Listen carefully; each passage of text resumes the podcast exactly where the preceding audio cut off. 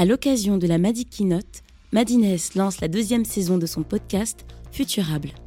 Des points de vue éclairés autour de grands sujets d'aujourd'hui qui nous aideront à construire un futur souhaitable. Biomimétisme, Femtech, mobilité inclusive ou encore Space Tech.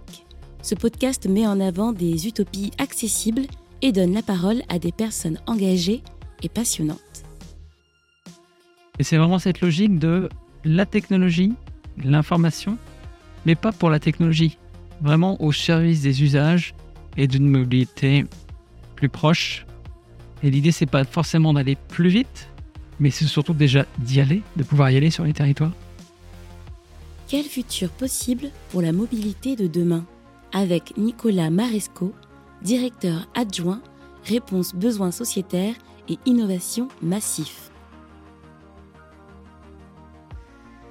Bonjour à tous et bienvenue dans la saison 2 de Futurable, le podcast qui nous aide à construire un futur souhaitable.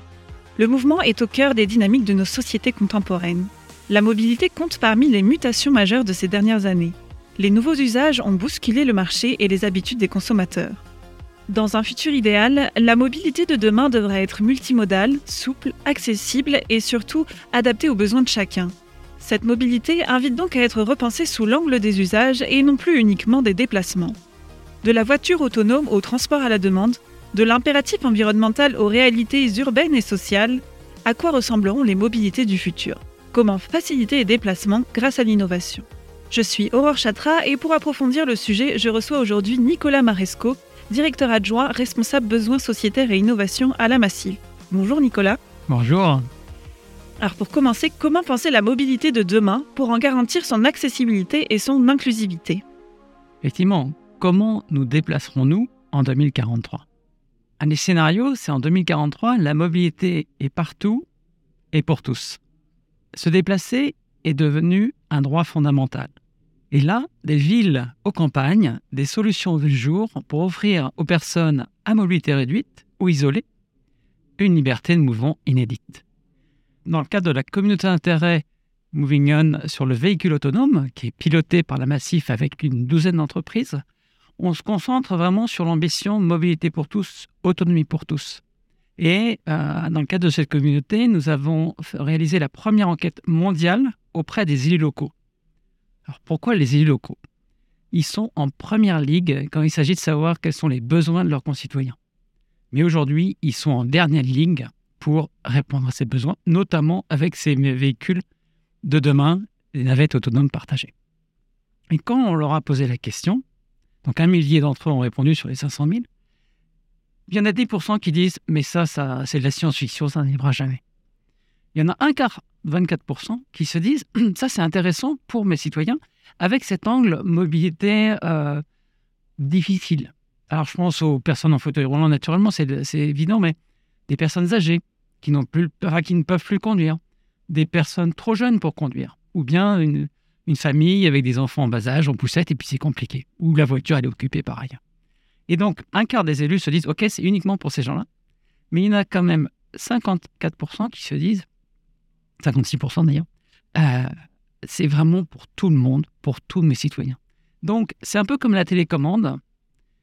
C'est quelqu'un qui l'a inventé pour sa fille, qui était dans un lit d'hôpital et qui ne pouvait pas toucher la, télé. Et ça, aujourd'hui, c'était vraiment pour une personne en difficulté. Et aujourd'hui, ça sert à tout le monde. Donc, c'est vraiment un enjeu de mobilité inclusive, de mobilité durable, mais pas uniquement en ville, en mégapole XXL, mais vraiment partout.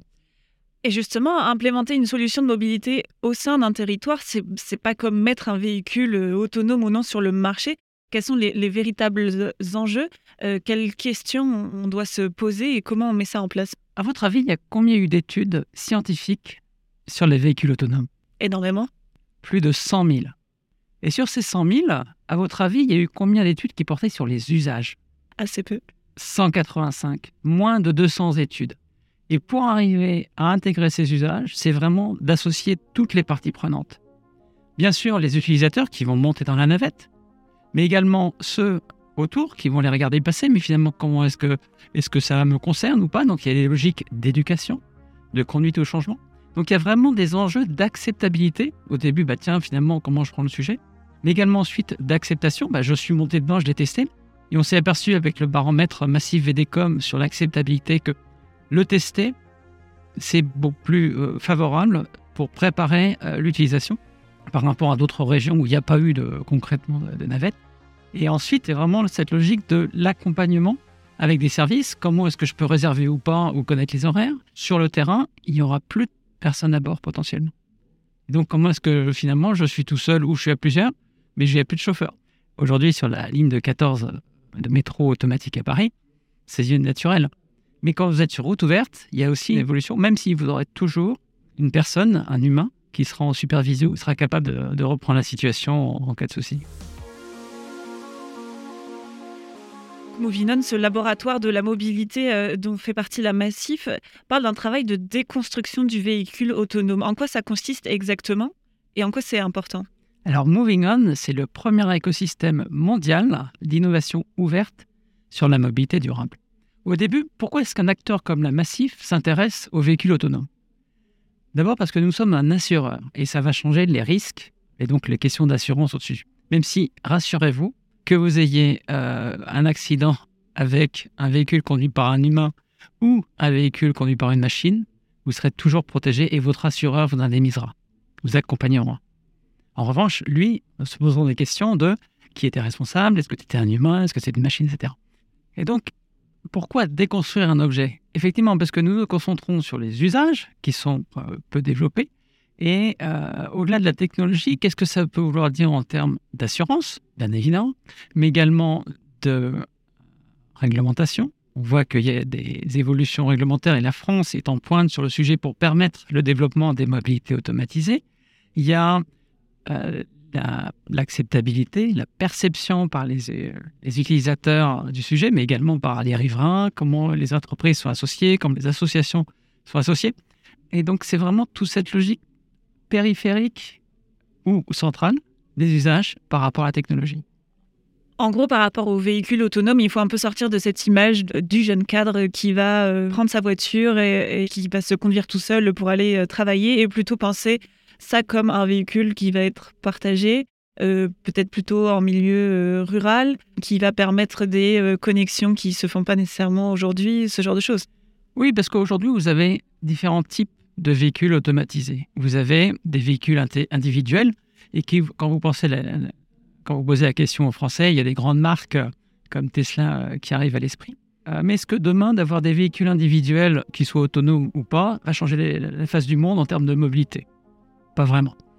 Ensuite, vous avez euh, des véhicules, euh, des, robots taxis, mais qui demain pourraient être des robots zombies. S'ils sont vraiment en train de faire le tour de la ville en cherchant des clients, là aussi, en termes de mobilité aussi bien inclusive, mais surtout durable, ça ne va pas forcément améliorer les choses. Après, il y a des questions de transport de marchandises. Et enfin, c'est là où ça nous semble le plus pertinent, c'est la navette autonome partagée, mais pas euh, à la défense sur le parvis parce que vous êtes en compétition avec la marche à pied, le métro, le RER, e la trottinette, le vélo, ça va pas changer la face du monde.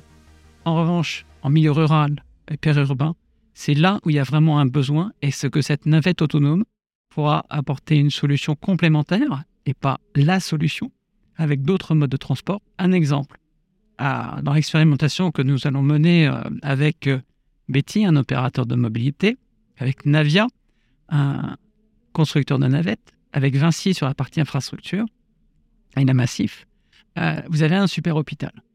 Et ben, c'est très bien, sur cet hôpital, il y a un grand parking. Et donc, il y a deux solutions pour y aller, si vous n'avez pas de voiture personnelle. L'ambulance ou le taxi. Et donc là, l'idée, c'est que on passe d'une ligne de transport à un réseau et typiquement de pouvoir apporter un service complémentaire de déplacement jusqu'à l'hôpital. Autre technologie au service de la mobilité, la data. Comment le traitement des données peut améliorer notre mobilité dans le futur et à quel niveau?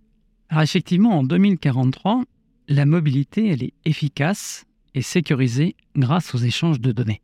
Deux exemples concrets. Aujourd'hui, vous avez une voiture et vous déclenchez l'essuie-glace. Vous dites, OK, bah, très bien, ça, mais je vois mieux. Si cette donnée, vous la partagez quelque part, les conducteurs qui sont euh, quelques kilomètres derrière vous, ils vont avoir une vision beaucoup plus fine de la météo que euh, simplement sur une application classique.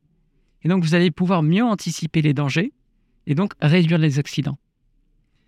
À condition, bien sûr, que les constructeurs automobiles acceptent de partager cette information avec l'ensemble de la chaîne, les euh, navigateurs, les énergéticiens, les réparateurs, les assisteurs, les experts, les assurances. Si jamais ils le gardent pour eux, ou ils leur font payer trop cher, ça servira à rien. Aujourd'hui, euh, la Massif avec Ipsos a interrogé les jeunes conducteurs en disant bah tiens finalement euh, qu'est-ce que qu'est-ce que vous pensez tout ça? Et il y en a 56% qui viennent d'avoir leur permis, qui ont un joli petit bout de papier, mais qui jusqu'à présent étaient avec papa maman et euh, le prof le moniteur ou la monitrice d'auto-école. Et là, il s'est dit bah, je suis tout seul dans la pampa, qu'est-ce qui se passe? Eh ben, ils sont inquiets d'avoir un accident, de tomber en panne ou de faire des erreurs avec la Massif, on a lancé justement une application pour le jeune conducteur jusqu'à 30 ans qui leur permet d'avoir des conseils personnalisés. C'est pas une question de tarif, on pourrait faire des réductions, mais l'enjeu c'est vraiment sauver des vies avec une ambition zéro mort sur la route, avec des conseils personnalisés pour continuer à les accompagner. Et plus largement, au-delà de la data, comment la technologie peut se mettre au, service de cette mobilité euh, accessible à tous? C'est bien la logique de Mobility as a Service, donc la mobilité comme un service, où vous pouvez disposer dès à présent d'applications, avec ou pas de l'intelligence artificielle, mais déjà du partage de l'information pour se dire, bah, tiens, j'ai besoin de me rendre de tel endroit à tel autre. Mais en général, c'est rarement avec un seul mode de transport. Ça va combiner de la marche à pied, du RER, e un TER, TGV, de la voiture, du covoiturage. Et typiquement, euh, on voit bien le développement, à la fois pour des questions financières, mais aussi des questions pratiques, du covoiturage ou de l'eau-partage solidaire. Et typiquement, avec euh, Réseau Pouce, il y a euh, des sujets d'accompagner des gens qui sont prêts à donner un peu de leur temps pour accompagner d'autres personnes, des seniors, sur le territoire, par exemple en Picardie. Du coup, pour terminer, dans un monde idéal, à quoi ressemblerait la mobilité à l'échelle d'un territoire? Alors, en 2043, mobilité rime avec proximité et sobriété technologique. Dans les mégapoles XXL, vous avez le concept de la ville du quart d'heure. En un quart d'heure, je suis capable d'accéder à différents sujets dont j'ai besoin. Une bibliothèque, un hôpital, une école, dans les territoires, ça sera un peu plus long, ça sera peut-être la ville de la demi-heure. Et je pourrais y aller en vélo, je pourrais y aller avec une navette automatisée que j'aurais commandée. Ça peut être avec euh, une location ou du covoiturage ou de l'éco-partage.